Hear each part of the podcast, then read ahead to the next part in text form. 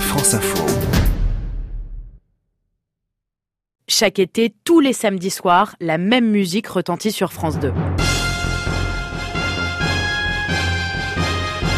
Deux heures d'émission, un programme devenu cultissime, suivi par plus de 2 millions de téléspectateurs l'été dernier, soit près de 17% de part d'audience, car Fort Boyard plaît à tout le monde et ce depuis la toute première saison.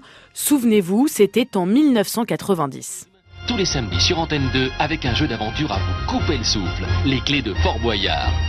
Cet immense rocher perdu au large de La Rochelle, aujourd'hui connu de tous les Français, mais pas seulement.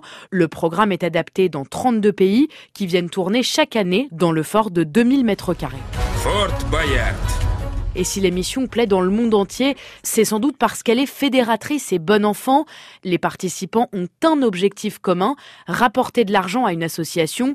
Fort Boyard, c'est pour la bonne cause. Il y a aussi la diversité des épreuves qui explique le succès du programme, qui réunit toute la famille. Certains jeux confrontent les candidats à leur pire phobie, d'autres comportent des épreuves d'agilité ou encore des défis physiques. De Francky Vincent à Valérie Damido, en passant par Hugo Clément, les candidats ont des profils très variés. Et côté présentation, c'est Olivier Mine qui est aux manettes depuis 15 ans.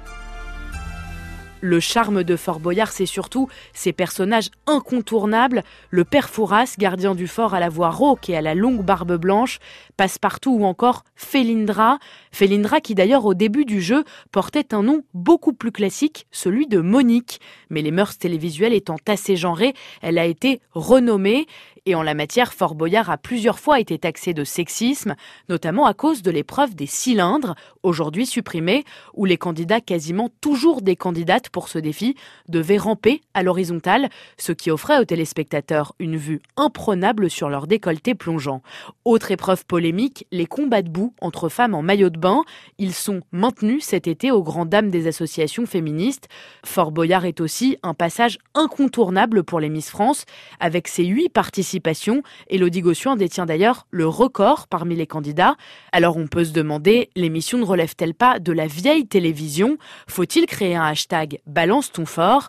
En tout cas, le slogan du programme résume assez bien la performance presque phallique au cœur de l'émission emblématique de France 2. Toujours plus loin, toujours plus haut, toujours plus fort.